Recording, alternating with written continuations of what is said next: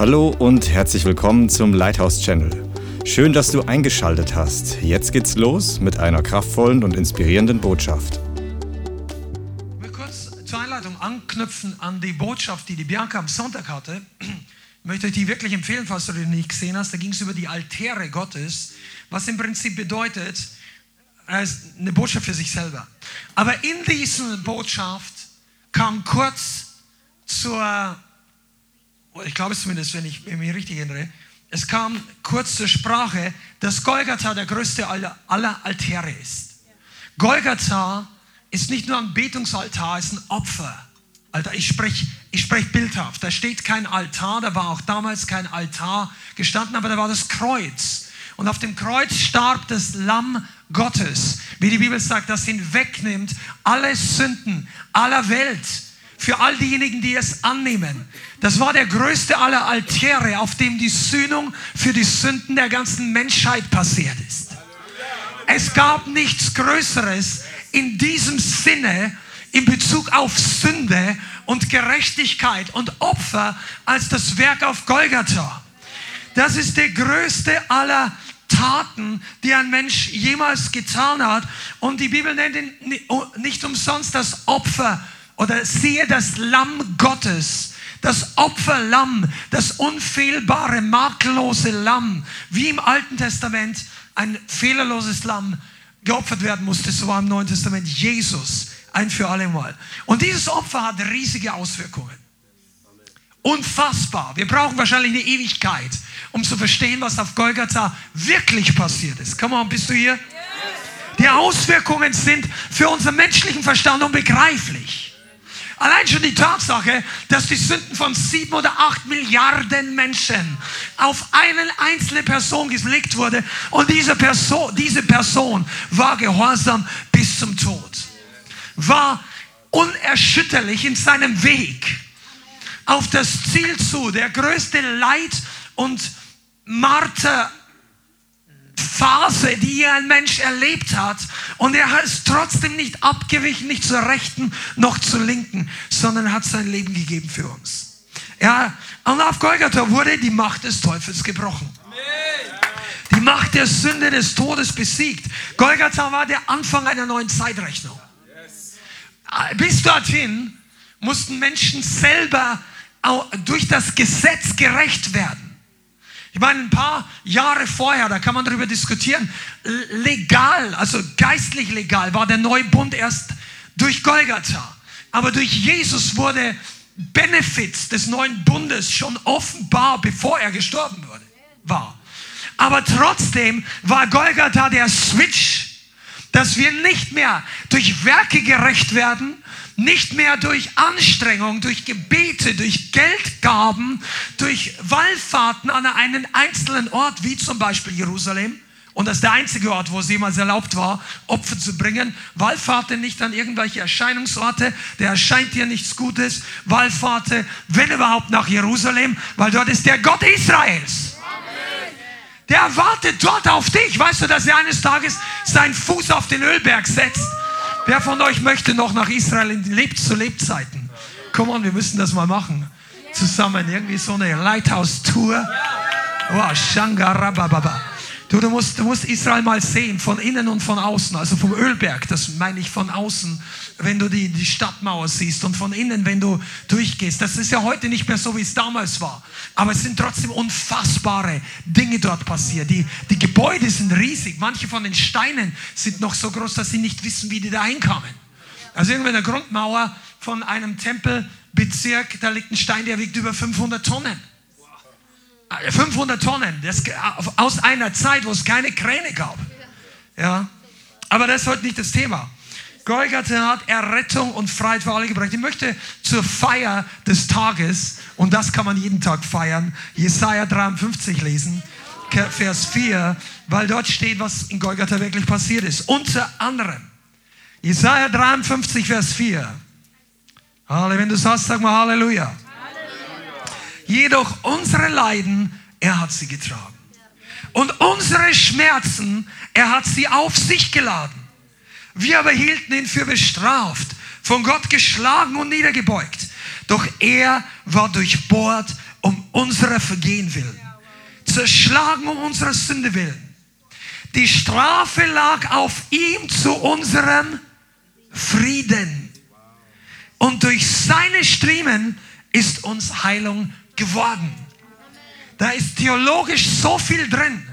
Zunächst mal das allerletzte Wort hat die Vergangenheitsform als Zeitform, das Verb. Heilung ist, kommt nicht erst, es ist uns bereits zugezahlt worden.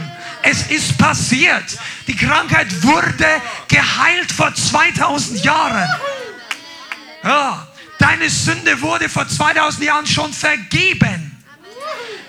It's finished. Die letzten Worte, die Jesus am Kreuz gesagt hat. Es ist bereits vollbracht. Das heißt aber nicht, dass wir für unsere Sünden nicht mehr um Vergebung bitten müssten, sondern wir empfangen es durch Buße und Vergebung, positionieren wir uns in die richtige Position, damit das, was vor 2000 Jahren passiert ist, in meinem und in deinem Leben wirksam wird.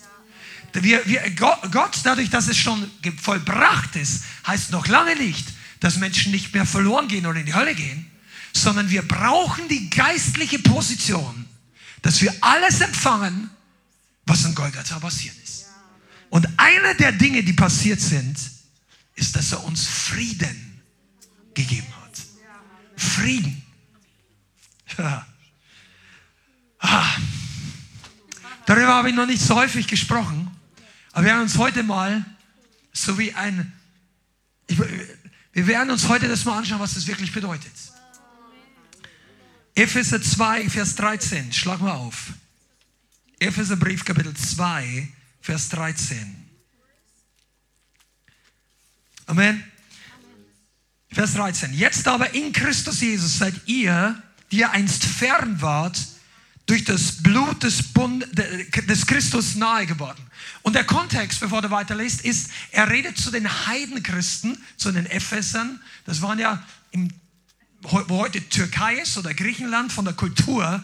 Und das waren Leute, die nicht Juden waren, die keinen Bund hatten mit Gott. Und an dieser Stelle spricht Paulus von der Verbindung der Gläubigen aus den Heiden und derjenigen aus den Juden, das heißt das verheißene Volk. Amen. Das Volk der Verheißung. Und Vers 14, denn er, Christus, ist unser Friede. Er hat aus beiden, das heißt den Heiden und den Juden, eins gemacht und die Zwischenwand der Umzäunung, die Feindschaft in seinem Fleisch abgebrochen. Er hat das Gesetz der Gebote in Satzungen beseitigt, um die zwei Frieden stiften, Frieden stiften, in sich selbst zu einem neuen Menschen zu schaffen. Das ist der One New Man, der zusammengefügt wird, ein Leib aus allen Heiden und aus den Juden zusammen. Du kannst gar nicht wirklich Christ sein und Juden nicht mögen.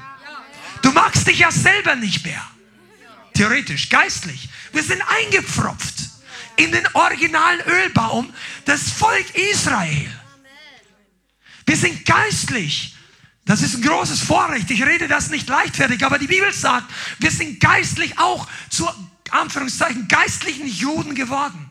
Weil Paulus sagt an einer anderen Stelle, nicht der ist ein Jude, der ist im Fleisch ist, sondern der ist im Geist ist. Und er spricht von der Beziehung, von der ewigen Seligkeit zu Gott. Und wir haben die Verpflichtung, das Volk Israel ganz besonders zu lieben, zu segnen und zu ehren und auch das Land zu segnen. Heißt das, dass alles, was die machen, richtig ist? Nein. Heißt das, dass dort Leute automatisch gottgefällig leben? Gar nicht. Aber wir sollen sie segnen das Große, das Größte, was wir empfangen haben, ihnen zurückgeben durch Gebet, durch äh, Support, wo es dran ist, ja. Aber wir haben eine, ich würde mal sagen, du kannst anderer Meinung sein, ist keine Theologie, aber ich, meine Meinung, wir haben eine Bringschuld als gerettete Heiden dem Volk der Juden gegenüber, um ihnen zurückzugeben und mitzuwirken, dass Gott ihnen das Heil, die Rettung, den Segen offenbaren kann. Und da, diese sogenannte, oder wie man Bringschuld, das erfüllt sie nicht von selber. Wir können uns investieren ins Gebet. Wir können uns investieren und Geschwister oder Dienste unterstützen, die dort vor Ort wichtige Arbeit machen. Aber das ist jetzt nicht der Punkt. Und im Vers 16. Und die beiden, habe ich gelesen, in einem Leib mit Gott zu versöhnen durch das Kreuz, durch das er die Feindschaft getötet hat. Auch die Feindschaft zwischen Heiden und Juden. Und er kam, hat Frieden verkündigt euch, den Fernen, auch in Deutschland, in Europa, in, in Amerika, und Frieden den Nahen. Damit meint er die Juden, die dort im Land sind. Durch ihn haben wir beide durch einen Geist den Zugang zum Vater. Come on, das ist ganz wichtig. Was bedeutet das? Das ist Evangeliumsgrundlage, aber das ist so gewichtig. Das sind Gold Nuggets aus dem Wort Gottes. Was heißt das jetzt? Wir waren in Feindschaft gegen Gott.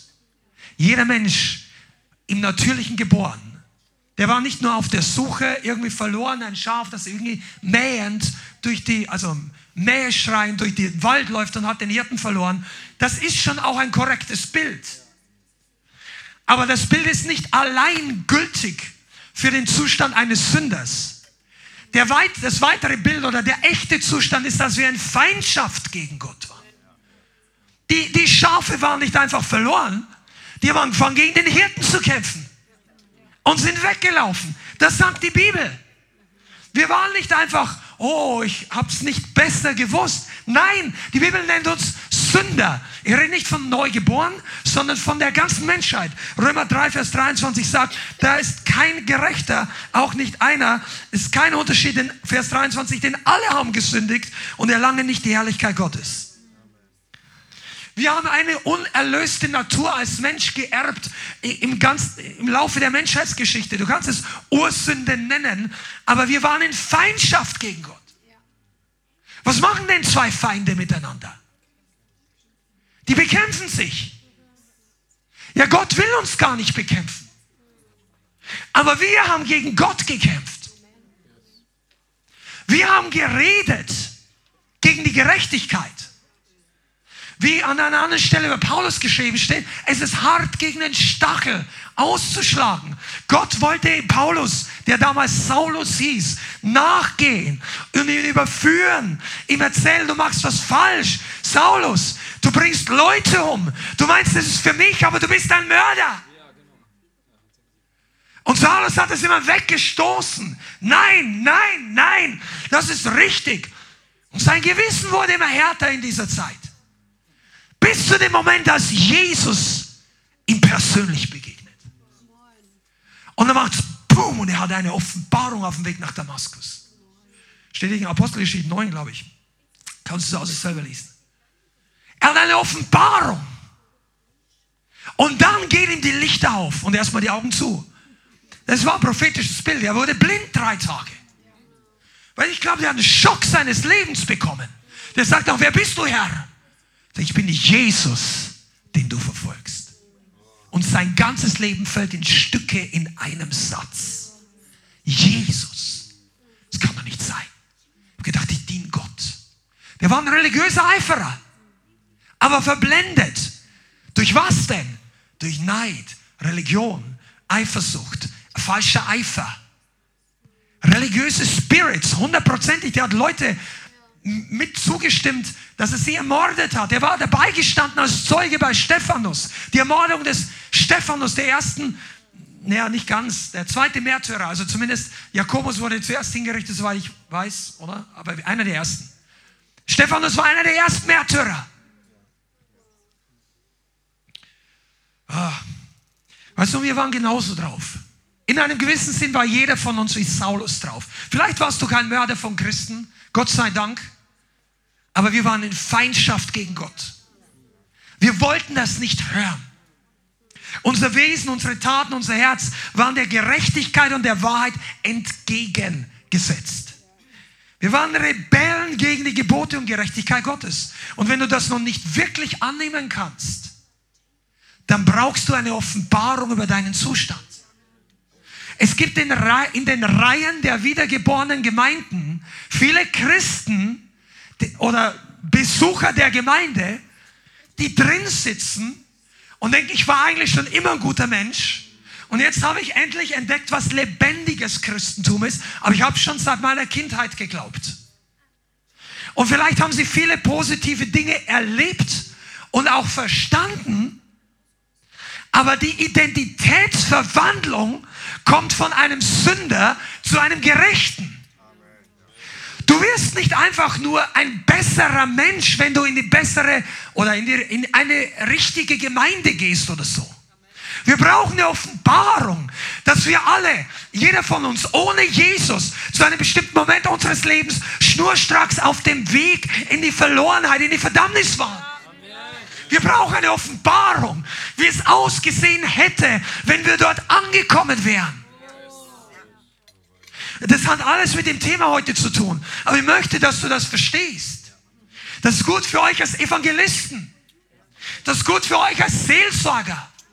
Das ist gut für euch als Fürbitter. Vergib mir, weil meine Stimme heute nicht mehr ganz gut ist, aber ich werde nicht langsamer machen deshalb. Pass mal auf, es ist gut für uns, dass wir eine Offenbarung haben, was es bedeutet, gerettet zu sein.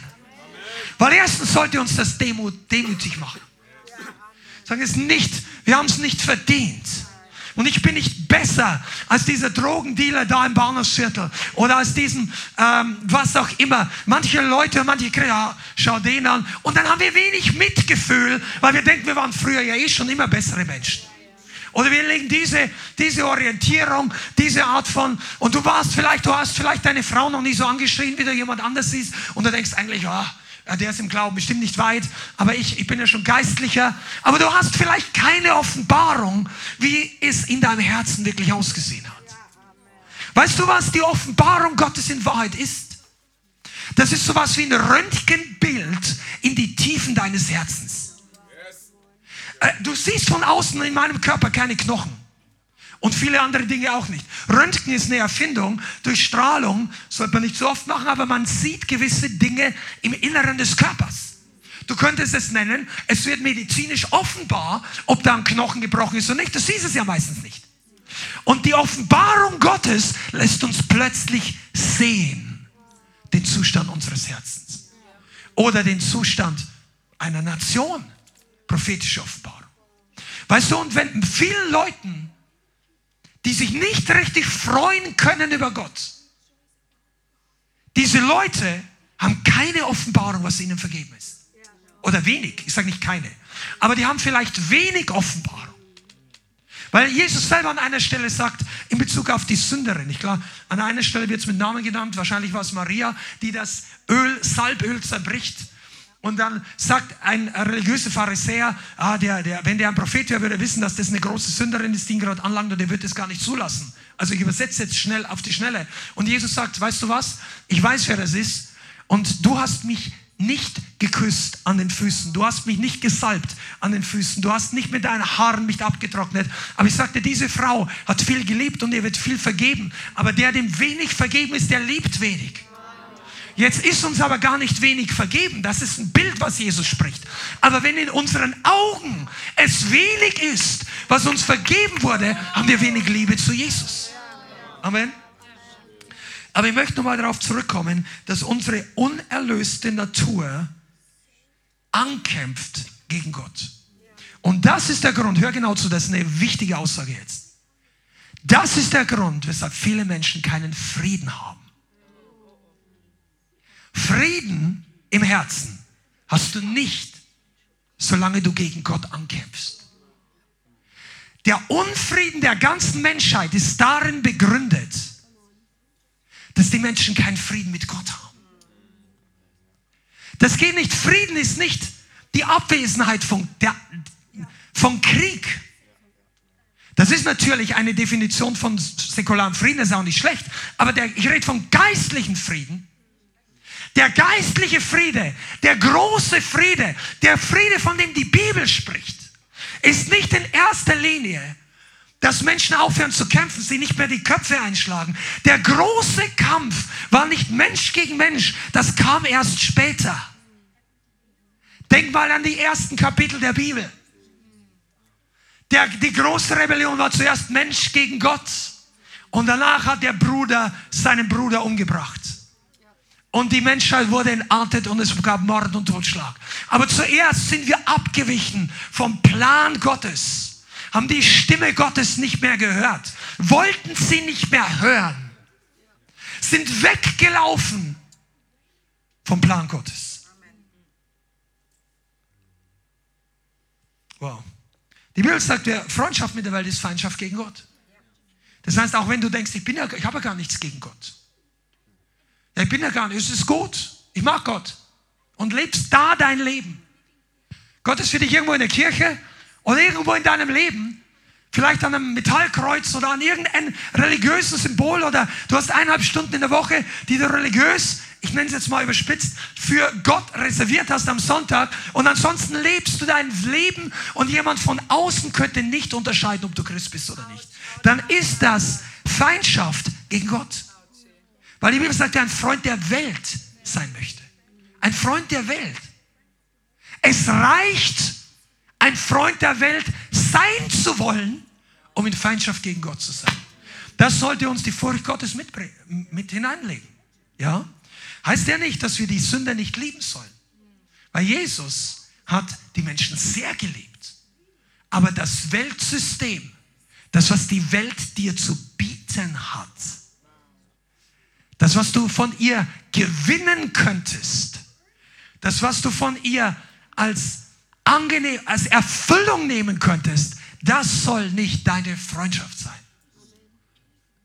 Jesus hat das Angebot abgelehnt noch bevor er zum ersten Mal eine Person geheilt hat.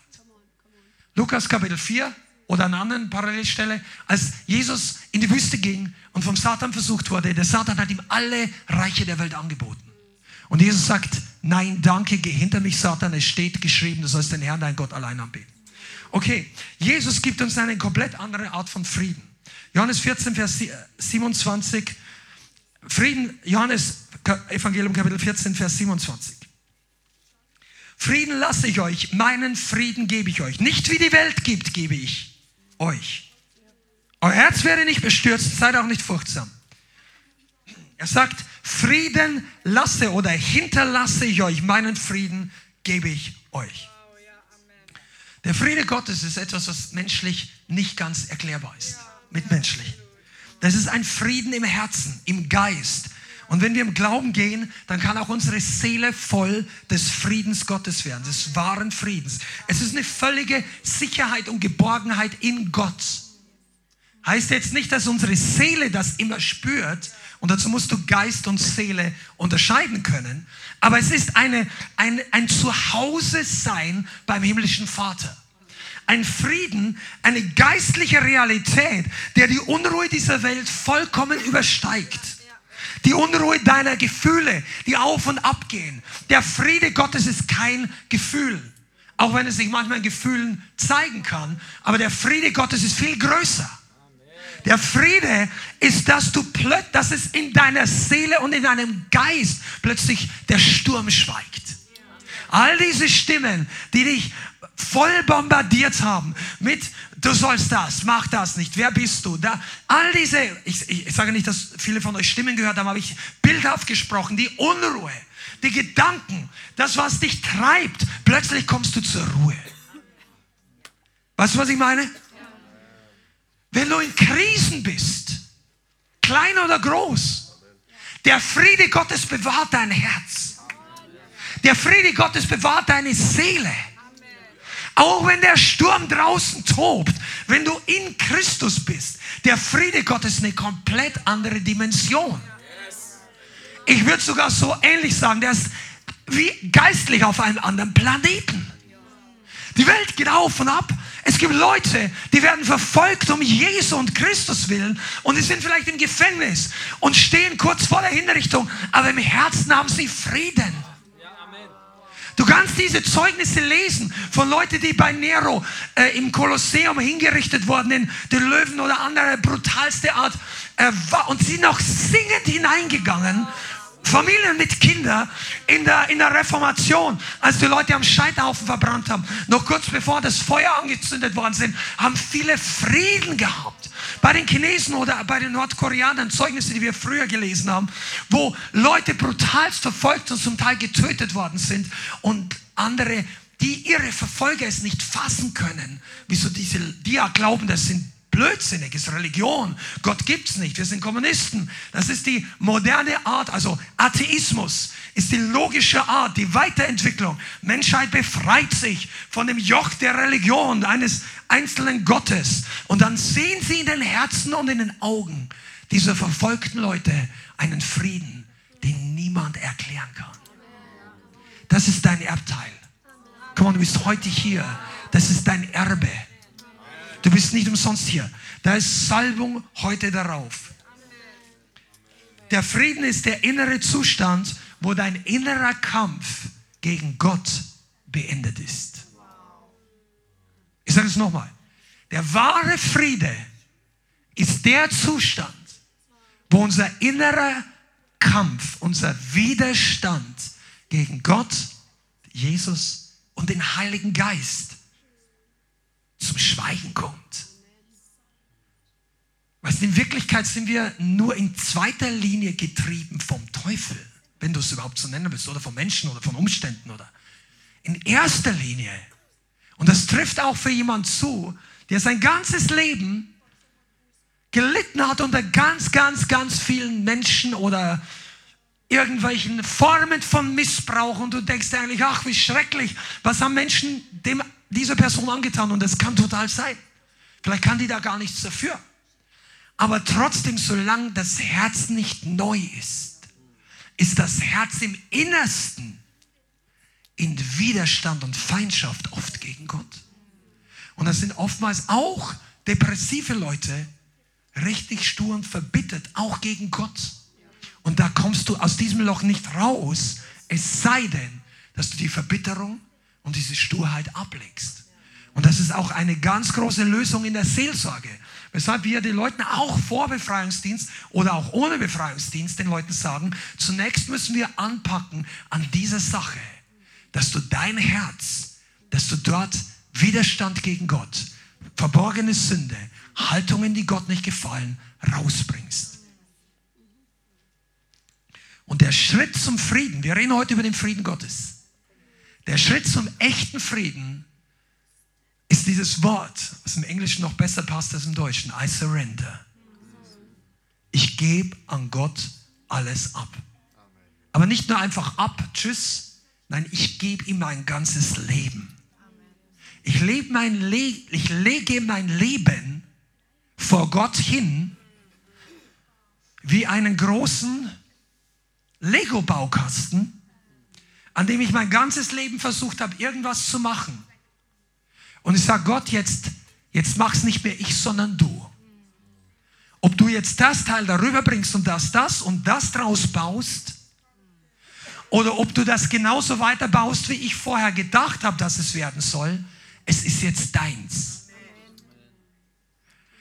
Ob dieser Job zurückkommt zu mir oder nicht, ob diese Wünsche sich in meinem Leben erfüllen oder nicht. Ob diese Person geht oder kommt oder nicht. Es ist jetzt deins.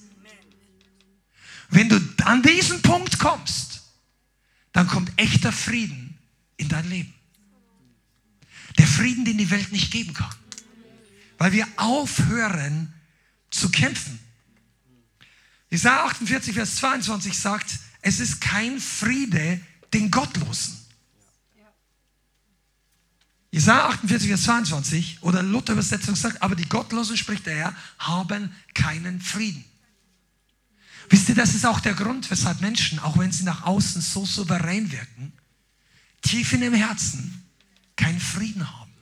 Und wenn du evangelisierst und das Evangelium verstehen willst, dann musst du das wissen. Viele von uns haben schon vergessen, wie es ist, wenn du Tag ein, Tag aus nur Unruhe in dir drin hast. Unfrieden. Wenn du, wenn du von Wochenende zu Wochenende lebst, um coole Zeit zu haben und am Montag ist nicht nur der Kater da, sondern die Arbeit, die dich nicht so ganz erfüllt, aber du musst ja Geld verdienen, aber irgendwie hast du Unfrieden, weil du wieder am Wochenende Dinge getan hast, die Gott einfach Sünde nennt. Die Leute reden nicht mehr drüber. Sie dachten, dass man Sünde ab, äh, Sünde kannst du abschaffen, indem du den Begriff abschaffst. Du streichst es einfach raus aus dem Wortschatz. Du nennst es nicht mehr falsch. Aber der Friede kommt deshalb nicht zurück. Der Unfriede ist trotzdem noch da. Du, ich bin auch nicht immer heilig gewesen. Ich habe mich bekehrt zu Jesus als Erwachsener. Und ich habe auch in meiner Zeit als Christ einige Phasen gehabt, da habe ich keine guten Entscheidungen getroffen zeitweise. Und ihr kennt ja unser Zeugnis, Bianca und ich. Und es gab Phasen, wo ich diesen Unfrieden gespürt habe. Aber viele Leute gestehen sich das nicht ein. Viele Christen sehnen sich nach diesem Frieden und suchen auf die falsche Art und Weise danach. Du suchst ein Umfeld, was dir den Frieden zurückgibt. Vielleicht. Du suchst in äußeren Umständen nach Glückssegen und glaubst, der innere Frieden kommt dadurch zurück. Aber in Wirklichkeit kann es sein, dass wir auch als Christ wieder mit einem Fuß in den Widerstandsmodus gegen den Heiligen Geist gerutscht sind. Und plötzlich ist der Friede weg. Und der Heilige Geist sagt dir zu Hause, mach das nicht. Oder er benutzt einen Bruder, einen Schwester, einen Leiter, irgendjemand, einen Prediger im Internet. Oder er spricht durch dein Gewissen. Und dann merkst du eigentlich, du solltest das nicht tun. Oder du sollst jetzt endlich das tun. Aber du bist immer noch, ja, es ist gut. Wir unterdrücken manchmal diese Stimme oder diesen Eindruck oder dieses. Und dann geht der Friede weg. Oh, bist du da? Lass mal ein bisschen vorspringen hier. Der Friede, wenn im Leben eines Christen weggeht, ist es ein Zeichen. Schlag mal Kolosser 3, Vers 15 auf.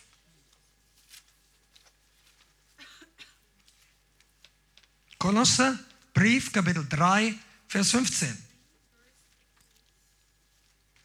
Und da heißt es, und der Friede des Christus regiere in euren Herzen zu dem ihr auch berufen worden seid. Das Wort regiere bedeutet auch, der Friede des Christus entscheide oder sei ein Kampfrichter, ist eine Bedeutung dieses Wortes. Kampfrichter bedeutet, er unterscheide, wer jetzt gerade gewonnen hat oder was richtig ist. Der Friede Christi ist fähig, dir und mir zu zeigen, was jetzt in Gott ist und was nicht. Der Friede Gottes, den Gott uns gegeben hat, ist ein manchmal. Und wir müssen unterscheiden, nicht jeder Friede ist der Friede Gottes, okay? Aber der Friede Christi ist ein Zeichen, ob wir auf einem guten göttlichen Weg sind oder dabei sind, Entscheidungen zu treffen, die nicht gut sind. Wenn du in diese Richtung unterwegs bist, für die meisten von uns geht der Frieden etwas weg. Und du hast vielleicht noch Freude, ja, das ist alles gut, weil deine Seele sich freut auf die Ergebnisse deiner Entscheidung, weil du möchtest das jetzt oder du bekommst jetzt das. Der Heilige Geist sagt, du, das ist jetzt nicht dran oder das ist gar nicht gut oder das ist weltlich oder was auch immer. Und dann geht der Frieden etwas weg. Der Friede ist auch nicht New Age Frieden, wo wir einfach floaten auf einem Zustand von inner, fehlender innerer Unruhe. Windstille ist nicht Frieden. Frieden ist die Anwesenheit des Königs in deinem Herzen. Jesus ist immer da, aber er manifestiert sich nicht immer als Friede. Come on. Das, das ist so gut. Genauso wie Gott immer da ist, aber er manifestiert sich nicht immer in Herrlichkeit. Jesus verlässt dich nicht, aber der Friede manifestiert sich nicht immer. Das kann also sein, dass wir Dinge tun oder dabei sind, komm und seid ihr da, dass wir, wir dabei sind, Dinge zu tun und du merkst, oh, ich bin nicht so einen leichten Unfrieden dabei. Eine andere Stelle, die ähnliches aussagt, ist Isaiah, komm, das sind die prophetischen Leute, Isaiah 60, Vers 17. Jesaja Kapitel 60, Vers 17, der zweite Teil des Verses. Und es sagt hier der Heilige Geist, als deine Wache setze ich Frieden ein. Und als deine Obrigkeit Gerechtigkeit. Als deine Wache. Das heißt, auf dem Wachturm deiner Burg, deines Stadt, die Wächter auf der Mauer geistlich. In deinem Leben gibt es einen Wachposten, das ist der Friede Gottes. Jemand, der wacht und dir Alarm gibt, wenn der Feind kommt. Wenn der Friede nicht mehr da ist und sagt, hey, dann ist es wichtig. Und hier ist es wichtig für uns in einer Zeit, die nicht einfacher wird in dieser Welt. Und wenn Gott uns noch mehr gebrauchen, und viele von euch, wer von euch möchte, dass Gott ihn gebraucht? Amen. Das heißt, du bittest darum für Schwierigkeiten. Du bittest darum, dass du in Herausforderungen, Glaubensprüfungen, in Situationen kommst, wo du die Kraft Gottes brauchst, wo Gott mit dir ist und wo du wichtige Entscheidungen triffst. Und der Herr ist mit Männern und Frauen des Glaubens. Ist ja gut. Aber wir brauchen klare Unterscheidung. Sonst begeben wir uns auf Wege, die nicht gut sind. Was hilft denn das, wenn du sagst, ja, ich glaube, ich fühle sehr stark, der hat mich in den Taunus berufen oder in den Schwarzwald oder nach Hawaii bless you, wenn du gerade Urlaub da machst. Aber wenn du denkst, du ziehst dorthin und investierst viel Geld und Zeit und Kraft irgendwo und plötzlich bist du komplett außerhalb des Planes Gottes oder du bist an einer Stelle, wo du schon lange nicht mehr sein solltest, aber du machst irgend und du hast und du triffst entweder keine Entscheidung oder die falsche Entscheidung. Übrigens, keine Entscheidung ist auch die, ist immer die falsche Entscheidung. Nur mal, falls manche Leute, es gibt viele Christen, die denken, ich habe Angst davor, Fehler zu machen, ich treffe jetzt keine Entscheidung. Du hast den Fehler schneller gemacht als der, der den falschen Entscheidung getroffen hat. Indecision is a devil, hat David Hogan mal gesagt. Das heißt, die, vor, sich vor der Verantwortung der Entscheidung zu drücken, ist nicht, und ganz zu schweigen, dass Gott dich kaum gebrauchen kann. Aber weißt du, die, wie treffen wir dann die richtigen Entscheidungen? Indem du auf die Signalhörner deines Geistes hörst. Auf die, das ist keine, das muss nicht eine leise Stimme. Also es kommt immer darauf an, wie sehr du deinen Frieden halt überhaupt merkst. Merkst du eigentlich, ob du Frieden hast oder nicht? Also Gottes Frieden. Ja. Wenn Leute näher an Jesus kommen, werden sie sensibler für die Gegenwart Gottes und seine Stimme. Wenn Leute weit weg von Jesus sind, dann hören sie nicht gut, Sie merken ihn nicht richtig. Und dann merken die gar nicht, dass sie gar keinen Frieden haben. Es gibt Leute, die eng, die Fürbitter, was weiß ich, Leute, die eng in der Anbeter, Prediger, die in der Salbung dienen, die, die Gemeinde hier, ich rede von euch. Und viele von euch, ihr merkt es, wenn ihr zwei Wochen lang im Fleisch lauft, Entscheidungen trifft, dies oder jenes, streitet zu Hause. Wer von euch hat schon mal gestritten? Okay, wer war jetzt nicht ehrlich? so gut wie jeder von uns. Und so gut, äh, die, wir merken das, wenn der Friede weggeht. Oder also ich könnte da eineinhalb Bücher oder 15 Bücher darüber schreiben. Situationen in unserer Vergangenheit, wo du merkst, der Friede geht weg. Aber es gibt Leute, die merken das gar nicht mehr. Das sind die gleichen Leute, die dich und mich dafür kritisieren, dass wir unsere Fehler so offen reden. Weil es hilft nämlich an den Leuten, die den gleichen Fehler sind, aber die Selbstgerechten werden nichts davon lernen. Es ist wichtig, dass wir merken, wenn der Friede weggeht. Aber das kann ich nur merken, wenn ich noch sensibel bin. Wenn ich, das sind auch die gleichen Leute, die sagen, ich habe kein Problem, hier diesen Actionfilm und hier schneiden es die Leute die Köpfe ab und das schaue ich alles an und ich kann trotzdem beten. Ich kann trotzdem anbeten. Das sind die gleichen Leute, die ständig auf die Uhr schauen, wenn es 35 Minuten der Lobpreis ist. Weil, weil, weil diese Leute nicht verzehrt sind von der Gegenwart Gottes. Für sie ist, ist eine äußerliche Sache. Ja, ich kann nicht in der Salbung dienen oder fließen, wenn ich mich, mein Herz und meine Augen und meine Seele voll schütte mit, Welt, mit Dingen, wo die Bibel sagt, das sollst du nicht tun. Da geht der Friede weg. Ja, ist das Sünde? Ja, vielleicht nicht. Aber der Friede, wenn es dich den Frieden kostet, ist zu teuer. Das hat jemand anderes gesagt, nicht ich. Aber das ist die Wahrheit. Wenn es dich deinen Frieden kostet, ist es zu teuer. Ich glaube, Ryan Lestrange hat das letzten paar Wochen mal gepostet. Irgendjemand anderes. Ja, ist das Sünde? Vielleicht ist es keine Sünde, aber du hast keinen Frieden dabei. Lass es sein. Und ich rede von Gottes Frieden, nicht von menschlichen, weltlichen Frieden. Wir brauchen die Unterscheidung. Viele von euch, ihr seid ja nicht in den letzten zehn Jahren eures Lebens, es sei denn, der Herr kommt wieder oder was auch immer, aber ihr habt ja noch wenn der Herr nicht wiederkommt, Jahrzehnte vor euch, wo Entscheidungen eure nächsten Jahre und diese Entscheidungen wieder die nächsten Jahre beinhalten. Einige von euch wollt heiraten und Kinder bekommen. Amen. Einige von euch haben geheiratet und noch keine Kinder. Andere haben schon Kinder. Überleg dir mal, wie viele Kinder du eigentlich haben möchtest oder solltest. Das ist auch wichtig. Diese Entscheidung kann dein Leben massiv prägen. Weil zwei Kinder ist ganz was anderes wie vier in dieser Welt. Es sei denn, die Kinder sind eher Unterhaltung für dich und dann laufen die Kinder mit 14, 16 sowieso vom Herrn weg. Wahrscheinlich. Oder es ist eine, wenn du mehr Nutzen von deinen Kindern willst, wie die Kinder von dir, dann willst du natürlich fünf oder zehn Kinder. Aber wenn du, wenn du merkst, dass du dazu da bist, um deine Kinder um den Faktor 100 mal mehr zu dienen als umgekehrt, dann, dann überlegst du dir, ob ich so viel Energie, Kraft, Zeit, was auch immer habe. So viel Gebetspower. Oh. Du überleg dir das, überschlag die Kosten und du solltest merken, ob du Frieden hast. Und da gibt es Leute, die haben über alles Frieden. Frieden über alles, was sie wollen. Gibt Christen. Ja, ich, das Auto ist gut, da habe ich Frieden. Und danach kostet das Ding im Monat 1100 Euro unter Unterhalt. Und dann haben, sie, dann haben sie keinen Frieden mehr, weil das Geld ihnen davon nicht reicht. Dann haben sie den, den Unfrieden vorher schon verpasst.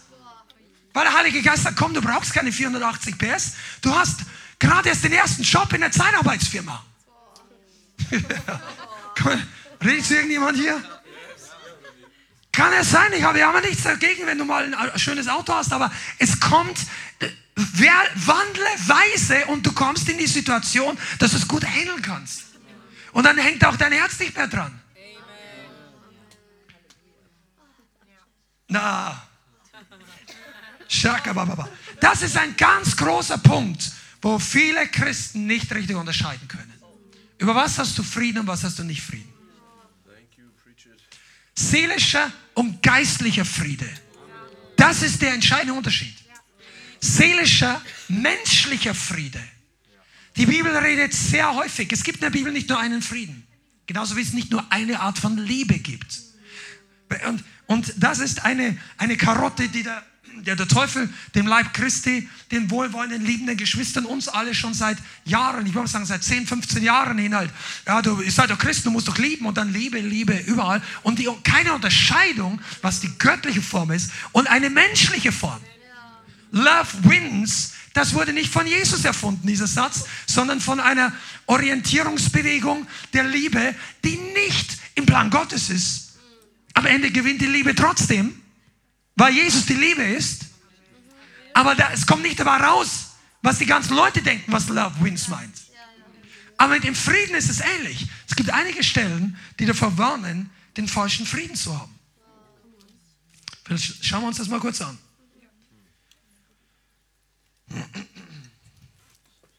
Wo ist es jetzt hier? Sekunde.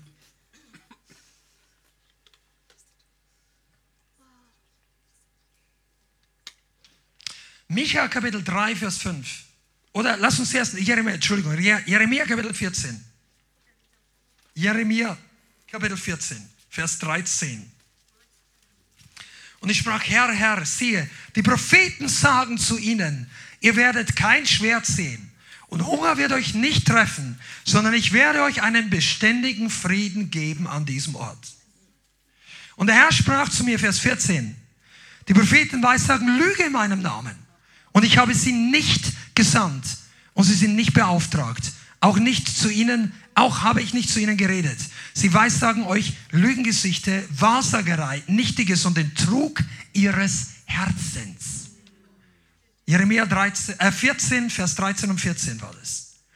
Und hier sagt Jeremia, und falls ihr die Bibel nicht so gut kennt, Jeremia war ein sehr einsamer Prophet in der Hinsicht, dass er wenig Gleichgesinnte hatte. Er war auf einsamen Posten, die Nation war abgefallen, viele Propheten haben was anderes geweissagt. Die, später kam es dazu, dass die Stadt belagert wurde, Israel belagert wurde. Und Gott hat zu ihm gesagt, sag den Leuten, sie sollen sich ergeben, es ist mein Gericht, sie sollen nach Babylon gehen, sie werden am Leben bleiben, aber es wird ihnen wenigstens gut gehen, den Umständen entsprechend, aber sie werden nicht umgebracht werden, weil Gericht über dem Land und in der Stadt ist. Und dann gab es viele Propheten, die sagen, nein, kein Schwert, kein Hunger, es wird beständigen Frieden geben. Das war nicht das Wort Gottes. Warum? Weil keine Buße, keine Veränderung, weil die Realität geleugnet wurde, warum die Probleme da sind. Menschen, die die Realität leugnen, warum sie in Problemen sind, werden keinen Frieden finden. Und viele von diesen Leuten suchen sich Prediger, Gemeinden, Bücher, Theologien, die sie bestätigen auf ihrem Weg, damit ihre Seele zur Ruhe kommt, weil es klopft ständig das Gewissen oder die Stimme der Überführung an. Aber sie, das ist unangenehm. Die wollen die Überführung abschütteln, sich, die, das, die wollen das nicht. Und dann suchen sie sich einen Platz, wo sie verteidigt werden vor der Überführung des Heiligen Geistes. Und manche nennen das Frieden. Wo die Stimme Gottes nicht mehr durchkommen kann. Weil Theologen ihnen erklären, dass der Heilige Geist keine wiedergeborenen Christen von Sünde überführt. Das ist die falsche Lehre. Der Friede ist nicht echt. Der echte Friede kommt, kommt, wenn du deine Sünde erkannt hast. Und sagst, Herr, es tut mir leid. Wasche mich. Und du gehst zum Kreuz und du empfängst Vergebung und du spürst, wie die Last von dir abfällt. Weil dein Stolz zerbricht. Weil deine Selbstgerechtigkeit am Kreuz zerbricht. Weil Jesus dich umarmt und sagt, herzlich willkommen. Ich habe auf dich gewartet. Und die ganze Vergebung und die Liebe Gottes fließt in dein Herz. Aber das kommt nicht, mit einer Selbstverteidigungshaltung. Ich habe recht, die anderen haben nicht recht, ich will das so, erzähl mir nichts. Nicht mit dem Schweizer Käsechristentum, wie ich es ab und zu mal genannt habe, die Bibel so, so rau, Bibelstellen rauszunehmen, die mir unangenehm werden, so wie in Emmentaler, lauter Löcher. Das Wort Gottes wäre gute Nahrung, aber es ist rausgenommen, was mir unangenehm ist. Das Kreuz funktioniert so nicht. Das Kreuz ist unangenehm für Sünder. In Wirklichkeit ist es eigentlich eine Torheit für die Leute, die verloren gehen, sagt die Bibel. Aber wenn wir sagen, jawohl, ich gehöre zu denen, die für die Welt töricht sind. Ich bekenne mich zu denen, die eigentlich ihr Leben nicht, also mein eigenes Leben nicht wertschätzen, sondern das Leben in Christus. Nicht mehr ich lebe, sondern Christus lebt in mir. Ich suche nicht mehr mein Leben zu finden, sondern dann werde ich es verlieren, wie Jesus sagt, sondern ich versuche es zu verlieren für Jesus. Ich gebe es am Kreuz ab und plötzlich kommt die Vergebung, die Waschung. Und in diesem Moment erlebst du echten Frieden. Echten Frieden. Einige von euch, die christlich aufgewachsen sind, ihr habt das vielleicht noch nicht erlebt dann bitte den Herrn mal, dass er dir diesen Frieden gibt.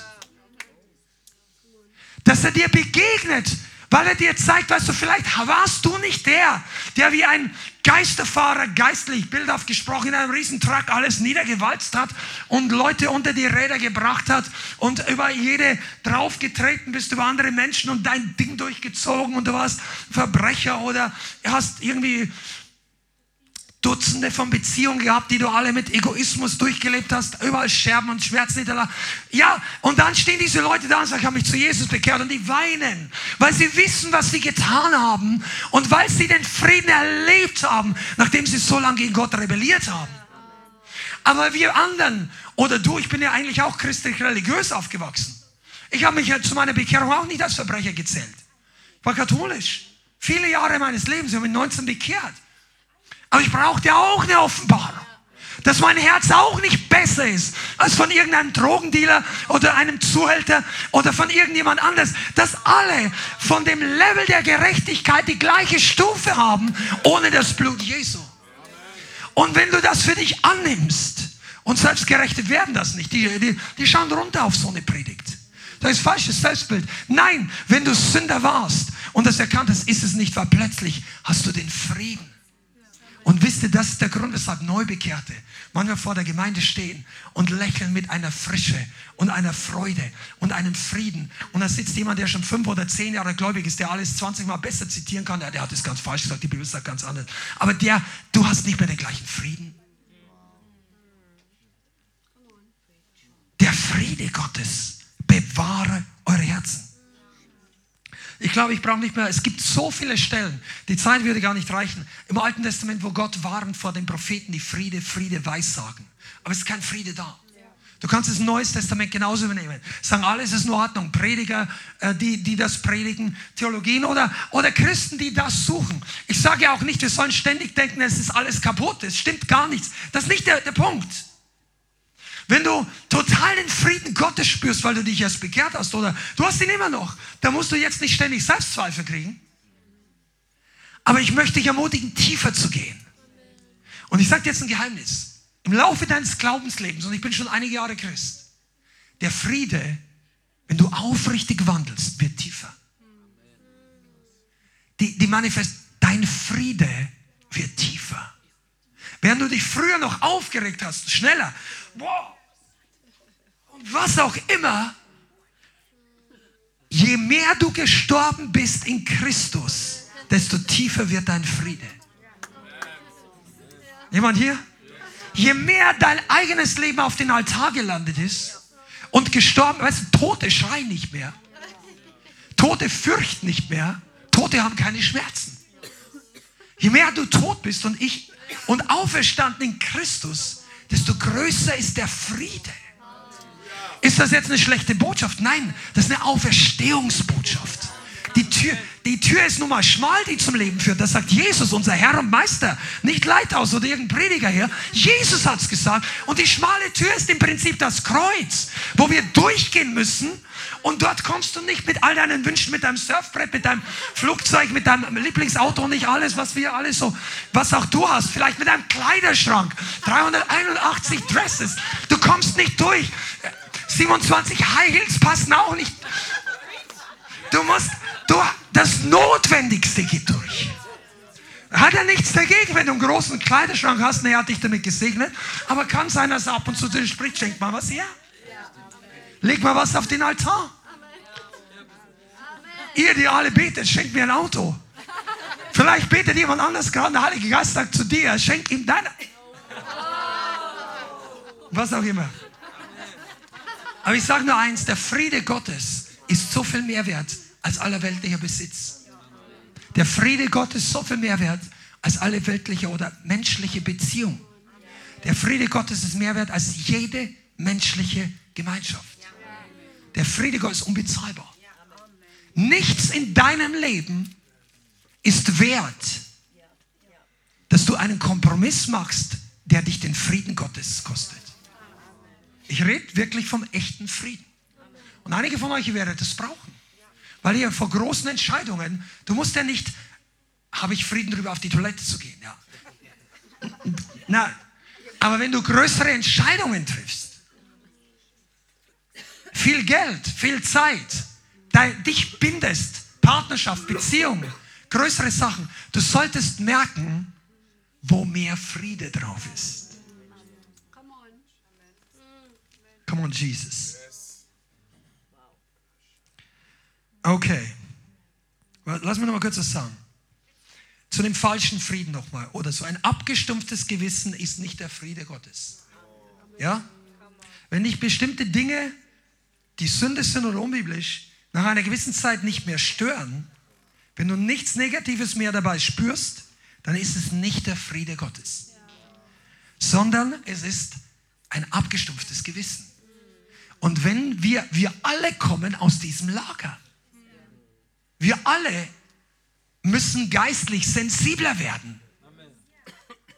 Ich sage, was Gott betrübt, sollte mich betrüben. Was den Heiligen Geist betrübt, sollte mich auch betrüben. Das ist der Weg zur Intimität. Das ist, was viele, habt ihr vielleicht, vielleicht muss man eine ganze Serie, eine ganze Bibelschule über Intimität machen. Aber der Weg zur Intimität ist, dass du dir den Frieden bewahrst, weil dein Gewissen nicht mehr abgestumpft ist und deine Ohr, nicht mehr oberflächlich, sondern weil ich merke, oh, der Heilige Geist ist betrübt ah, das möchte ich nicht. Und manche andere sagen, merke ich gar nicht. Oh, Gott ist mit mir, Halleluja, bum, bum, bum, bum. Und so weiter. Und dann, und dann, ach Herr, rette mich. Und so weiter. Nein, du solltest merken, wenn der Heilige Geist, Worte betrüben den Heiligen Geist. Deine Blicke, was du manchmal anschaust oder nicht. Herzenshaltungen sind noch wichtiger als Taten. Und wenn du Kinder hast, komm mal, ich predige jetzt, wie sagt man, mehr, mehr Dinge gleichzeitig. Wenn du Kinder hast, erzieh deine Kinder nicht nur zum richtigen Verhalten. Das, das, das reicht nicht. Erzieh sie, dass sie die richtige Herzenshaltung haben. Die Haltung bringt gute oder schlechte Frucht hervor. Wenn du nur das Verhalten, sag ich mal, korrigierst, hast zwei Geschwister als Kinder und der eine zerlegt hat das Kinderzimmer, nein, räum wieder auf, mach das nicht und solange er nichts macht, aber in seinem Herzen kocht oder die, du, Gott arbeitet an unseren Herzen. Die Eltern sind eigentlich ein Bild oder in der Funktion, der Vater sollte sich verhalten wie der himmlische Vater. Das ist zwar nie perfekt möglich, aber das heißt nicht, wir sollen es nicht probieren. Könnt ihr das nachvollziehen? Das heißt, auch in unserem Haus gab es früher schon auch die eine oder andere Ansage, wenn die Haltung schlecht war. Nicht nur, wenn, wenn was kaputt ging. Und das ist normal, das ist nicht was Besonderes. Deshalb wirst du auch merken in unserer Gemeinde, je enger man zusammenarbeitet, je intensiver da ist, ist es nicht egal, mit welcher Haltung ich gewisse Dinge tue. Nur weil du der perfekte Boxenträger hier bist, Staubsauger, Jongleur, du kannst alles besser als jeder andere. Wenn deine Haltung nicht gut ist dabei, ist dein Dienst nicht gut. Da haben andere keinen Frieden dabei. Vielleicht dein Teamleiter. Also, ja, ich kenne das. Ja, pass mal auf. Du, ja, ich, ich weiß das. Ich habe in Staubsaugerfabrik gearbeitet. Du brauchst mir nichts erzählen. Du kannst eigentlich von außen schon sehen, dass die Haltung justationsbedürftig wäre. Aber Leute sehen das manchmal nicht. Und solche Leute haben dann auch plötzlich keinen Frieden mehr, wenn sie dagegen reden, gegen weil die, die Demut ist die Voraussetzung für Frieden. Wenn du nicht in einer Herzenshaltung der Demut bleibst oder kommst, bleibt der Friede nicht. Der Friede ist ein Geschenk. Aber der Friede ist ja kein toter Gegenstand. Wenn du den auf der Nachkästchen sitzt, sitzt der Friede da noch in 28 Jahren. So ist der Friede Gottes nicht. Der Friede Gottes zieht sich zurück. Er ist lebendig. Er ist der Geist des Friedens. Er ist der Gott des Friedens. Das sagt Römer, der Gott des Friedens in Kürze den Satan unter unseren Füßen zertreten. Das ist kein nice Gefühl. Der, der, der, die Schuhsohle Gottes ist größer als das Universum. Ja, mit seiner Hand misst er dann die, das ganze Universum passt hier rein. Er zertritt den Teufel. Der Teufel ist nicht mal wie eine Ameise von der Größenverhältnis mit Gott. Wir müssen mal lernen, mit wem wir es zu tun haben. Allein schon bei der Größe Gottes könnte man im Anbetracht von einer stolzen Herzenshaltung eigentlich das Muffensausen kriegen. Also sage jetzt mal, wenn du, wenn du Furcht Gottes hast. Okay, lass uns mal noch ein bisschen effizienter kommen. Also, nur mal, nochmal zusammengefasst. Sündigen bringt keinen Frieden. Und jeder sagt Amen. Amen. Streiten und die falschen Worte reden bringt keinen Frieden. Heuchelei, Unaufrichtigkeit in der Gemeinde bringt auch keinen Frieden. Wenn du überall lächelst, wie geht's dir? Gut. Und dir? Das ist, das ist die Standardaussage, wenn einer nicht reden will, wie es ihm geht. Und dir? Manchmal kannst du gar nicht so schnell zuhören, wann der. Sag, hey, ich, mir geht's gut, aber ich habe mir gedacht, erzähl doch, ja, alles gut. Alles gut. Sag doch, muss nicht jedem alle Probleme erzählen. Aber wenn wir daran arbeiten oder es verbergen wollen, weil nein, es ist mir unangenehm und ja und nein, weißt du, was kann es dich denn mehr kosten als dein Leben? Die Gemeinde ist eine Gemeinde von ehemals Toten und jetzt auferstanden. Wer, der, der denkt vielleicht über mich schlecht, wenn er jetzt erzählt, was wir, der, der hat die ganze, ich bin hier, vielleicht, vielleicht bist du hier irgendeiner, der schon mal eine Ordnerfahne rumgetragen hast, man gesagt, setz sie nicht hier, sondern dahin. Und dann plötzlich fragt dich die gleiche Person, der noch nicht lange in der Gemeinde ist, ja, wie geht's dir eigentlich? Und du müsstest dem jetzt in ehrliche Antwort gehen und denkst, das kann ich jetzt nicht sagen, ich schaue da ungeistlich aus und der wird sich nächstes Mal nie mehr rübersetzen, wenn ich das sage. Weißt du, du musst einfach lernen, deine Autorität und unser Stand kommt nicht durch unsere Perfektion, sondern durch unsere Aufrichtigkeit. Wenn wir aufrichtig Buße tun, dann ist im Himmel eine Party. Oh. Du hast keinen Frieden, wenn du dann so reingehst und wieder nach Hause gehst. Und dann, das sind übrigens die Leute, die von Gottesdienst nicht viel mitnehmen. Aber ich will jetzt gar nicht zu weit gehen. Und so weiter und so weiter. Rastlosigkeit, innere Unruhe, ein Drang. Also okay, da haben wir schon drüber gesprochen. Johannes, äh, Johannesbrief sagt, bekennt einander dies, bekennt eure Sünden und er ist treu und gerecht. Und jetzt möchte ich noch ein bisschen darüber sprechen, wie wir in diesen Frieden noch mehr hineinkommen. Amen. Die Bibel sagt, du sollst ihm nachjagen. Hebräer 12, Vers 14. Weil der Friede ist so unfassbar. Wir hatten auch schon Krisen in unserem Leben oder Schwierigkeiten und der innere, irgendwie war da, es wird gut. Ich kann es jetzt nicht erklären. Ich habe keine Antwort mehr beim Verstand. Aber es ist Friede. Hebräer 12, Vers 14. Jagt dem Frieden nach mit allen und der Heiligung, ohne die niemand den Herrn schauen wird. Jagt dem Frieden nach. Ja, das klingt beinahe so, als ob der Frieden auf der Flucht wäre. Ist er ja nicht unbedingt. Aber wenn du den Frieden verloren hast, dann setz dich nicht auf die Couch und sag, Herr, Gib mir meinen Frieden wieder. Herr, ich brauche dich. Die Bibel sagt, ja, gib nach. Wo war es das letzte Mal? Was habe ich das letzte Mal getan, dass der Friede Gottes in mein Herz kam? Und dann bete erstmal sagen, Herr, ist das meine Seele?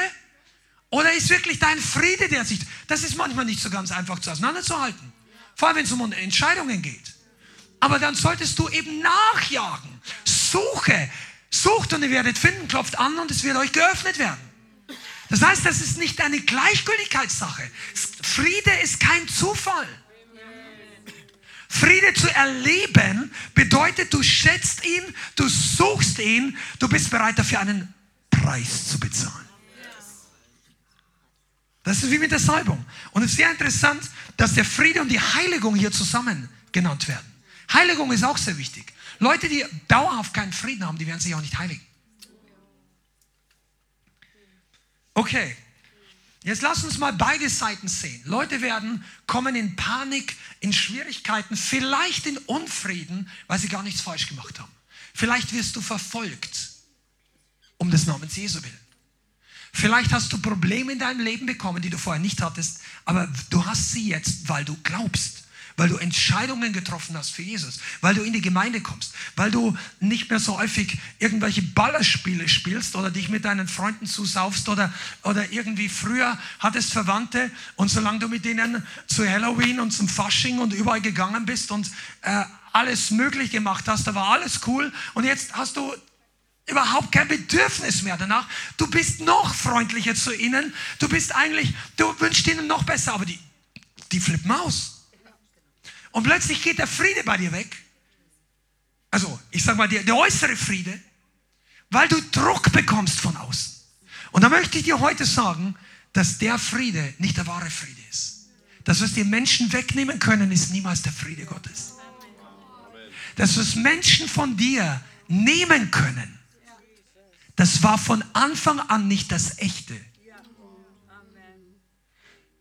Also ich sage nicht, dass es nicht wertvoll ist, was man Freunde, Beziehungen hat oder einen Job oder, aber ich sage dir eins, der echte Friede ist, dass du in Christus gefüllt bist.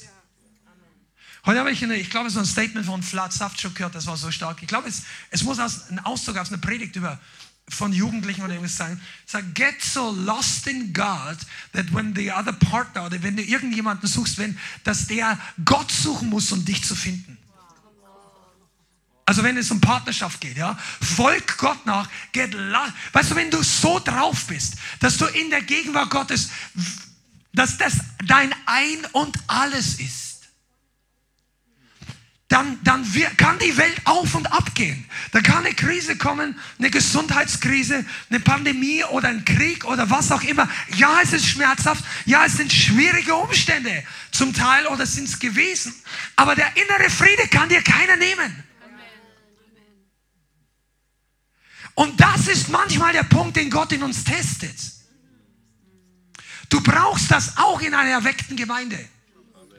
Du brauchst die Fähigkeit, unabhängig von deinen Geschwistern, von deinem Hausgeist, von deinem Leiter, den Frieden Gottes festzuhalten.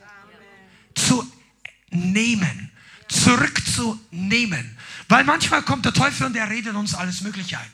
Die geistliche Attacken kommen oder was weiß ich, dann denkst du, du kommst rein und von acht Leuten, die dich alle umarmt haben letzte Woche, schauen dich sieben dieses Mal überhaupt nicht an. Und du denkst, boah, und, und irgendwie, und du denkst, alles ist falsch oder was auch immer, was habe ich gemacht, was haben die anderen. Und dann der Friede und dann schaukelt es innerlich. Und dann sagt, hier ist der Punkt, wo Gott dir seinen Frieden geben möchte.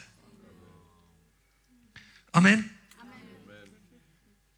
Wisst ihr eigentlich, dass der große, wie soll ich sagen, je mehr wir zum Ende der Zeit hingehen, in das antichristliche Zeitalter, ich nenne es jetzt einfach mal so, je offensichtlicher es wird, und irgendwann wird der Antichrist wirklich kommen.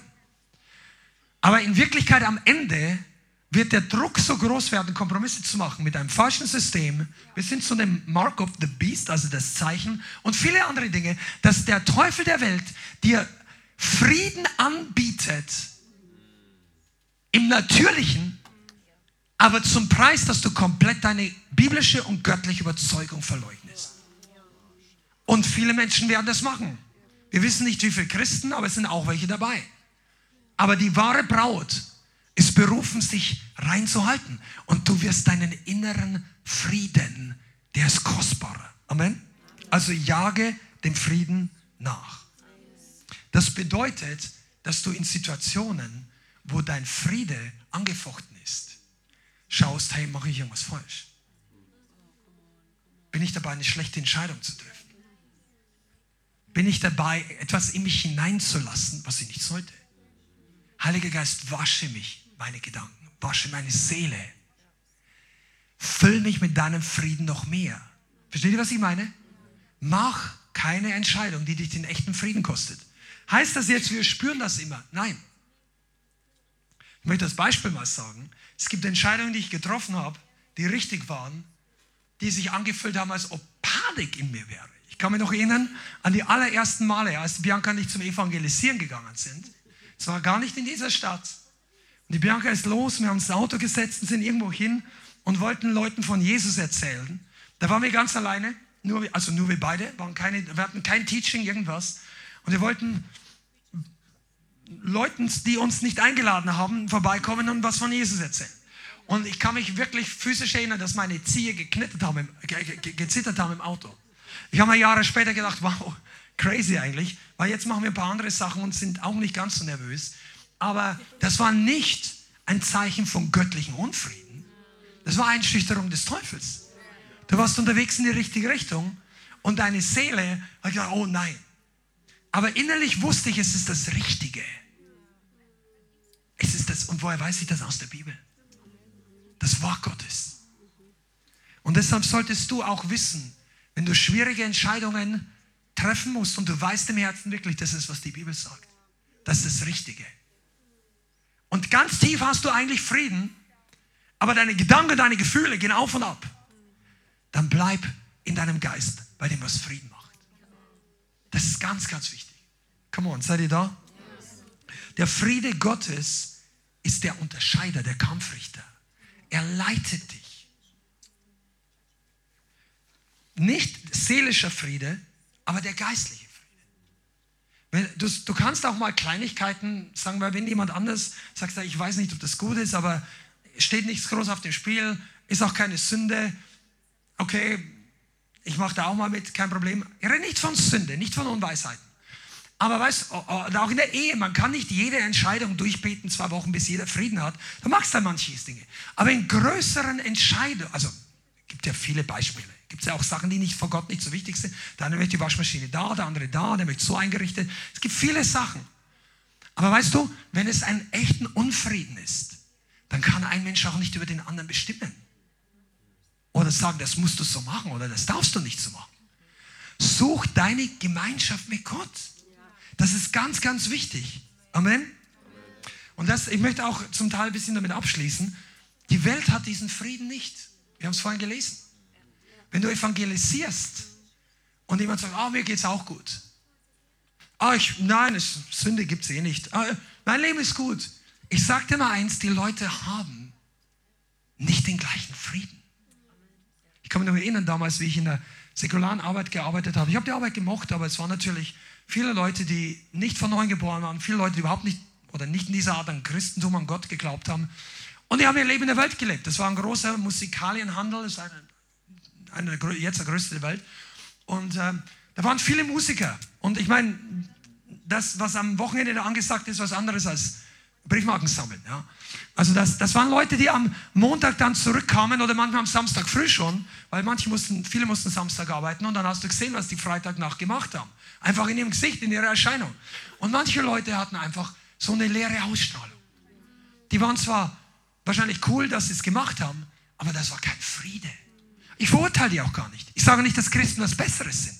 Aber was ich sagen möchte ist, dass da was Besseres vorbereitet ist. Der Friede, der kommt nur durch die wahre Neugeburt. Okay. Gott hat uns berufen, den Frieden zu predigen, zu bringen, das Evangelium des Friedens, beschut, ja. Aber das Evangelium des Friedens, vielleicht möchte ich damit noch abschließen, dass es eben kein weltlicher Friede ist. Das ist auch ganz wichtig, weil viele Menschen meinen, Christen haben doch die Verpflichtung, mit allen Menschen Frieden zu halten. Das stimmt, Klammer auf, soweit es an uns ist, Klammer zu, sagt Paulus. Aber Jesus, der der Friede Fürst ist, der uns versöhnt hat mit Gott, der der einzige und echte ist, der hat in Matthäus 10, Vers 34 auch die folgenden Worte gesagt.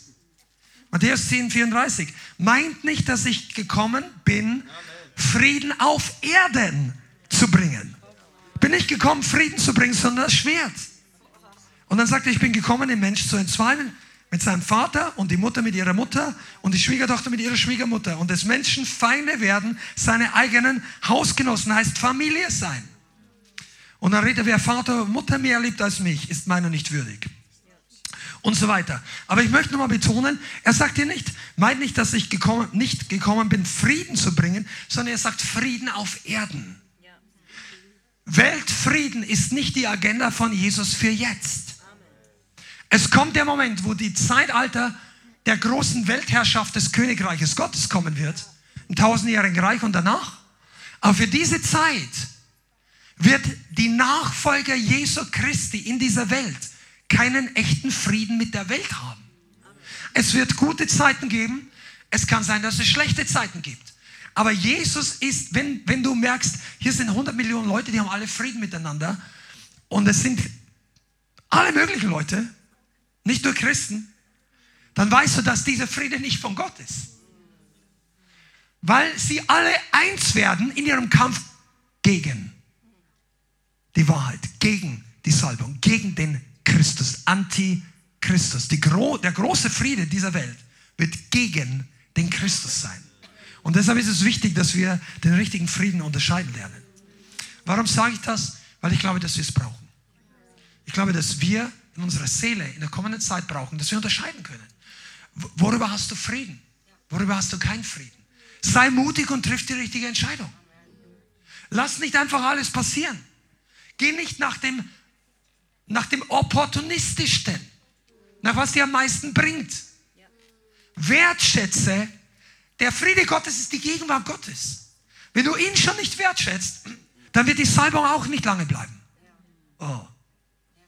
Also ich weiß das aus unserer eigenen Geschichte. Wenn man streitet, leider war ich genauso drauf von der Bianca vor vielen Jahren noch.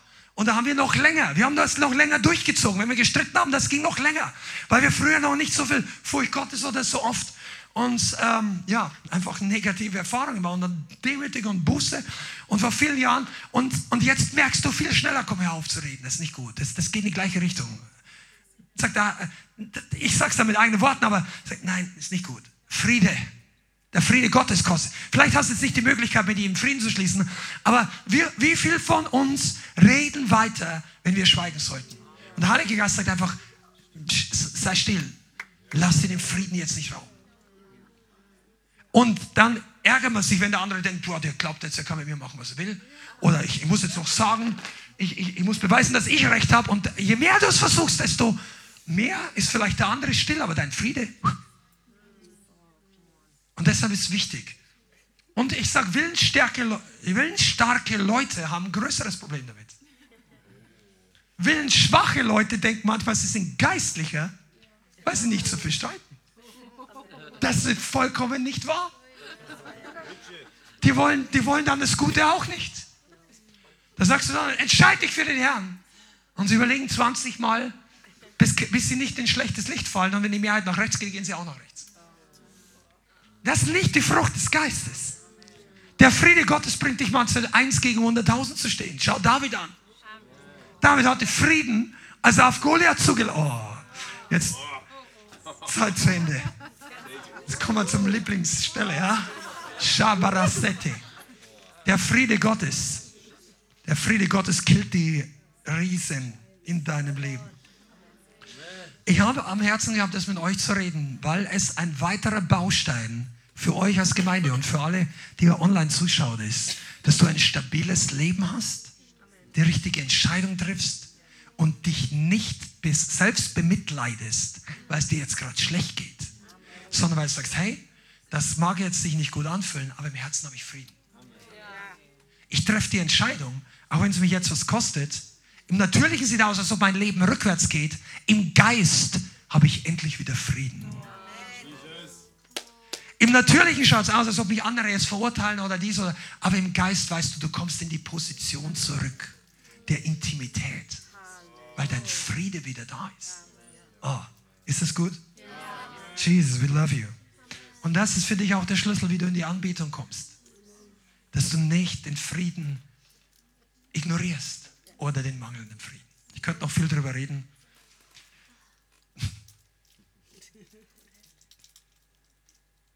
Wow. Studier das mal. Lass das auf dich wirken. Wenn du online zuschaust und du hast die Möglichkeit dazu, weil du es im Replay anschaust, drück jetzt einfach mal, wenn wir gebetet haben, auf Pause und lass es mal auf dich wirken. Lass den Heiligen Geist noch selber zu dir sprechen. Vater, du bist unser Friedensfürst der Herr des Friedens, der Gott, der Königreich, das Königreich des Friedens, der Freude und der Gerechtigkeit.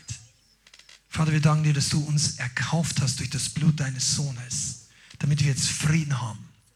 Und ich bitte dich, Vater, dass deine ganze Gemeinde stark wird in dem wahren Frieden, dass wir uns von der Welt nicht mehr beunruhigen lassen, von Kriegen, Kriegsgerichten, Endzeitzeichen, von Menschen, von Überfluss oder von Mangel, dass nichts uns rausbringt aus deiner Nähe, sondern dass wir, Vater, ich bitte dich heute auch, dass deine Gemeinde und dein Volk echten und falschen Frieden unterscheiden kann. Dass wir unterscheiden können, das, was uns wirklich zu starken Christen macht und das, was uns zu kompromisshaften Leute, die anfällig für die Täuschung des Feindes sind und für unsere eigenen Schwachheiten. Vater, wir bitten dich, dass du uns Klarheit, klare Sicht gibst ich bitte für jeden Einzelnen, der in der Vergangenheit mit diesem Thema Schwierigkeiten hatte oder deinen Frieden vermisst hatte, dass du kommst und ihn zurückbringst. In Jesu Namen. In Jesu Namen, Herr. Halleluja. Und jeder sagt Amen. Amen. Preis dem Herrn. Vielen Dank fürs Zuhören. Wir hoffen, die Botschaft hat dich inspiriert und weitergebracht. Diese und noch mehr Botschaften findest du auch als Livestream auf unserem YouTube-Channel, zusammen mit Live-Worship und vielen bewegenden Zeugnissen. Wir würden uns freuen, wenn du auch mal in unserem Gottesdienst vorbeischaust. Alle Infos dazu findest du auf unserer Webseite, auf Facebook oder Instagram. Links dazu findest du in der Beschreibung. Schreib uns gerne dein Zeugnis oder dein Gebetsanliegen unter info at lighthouse.center. Tschüss und bis zum nächsten Mal.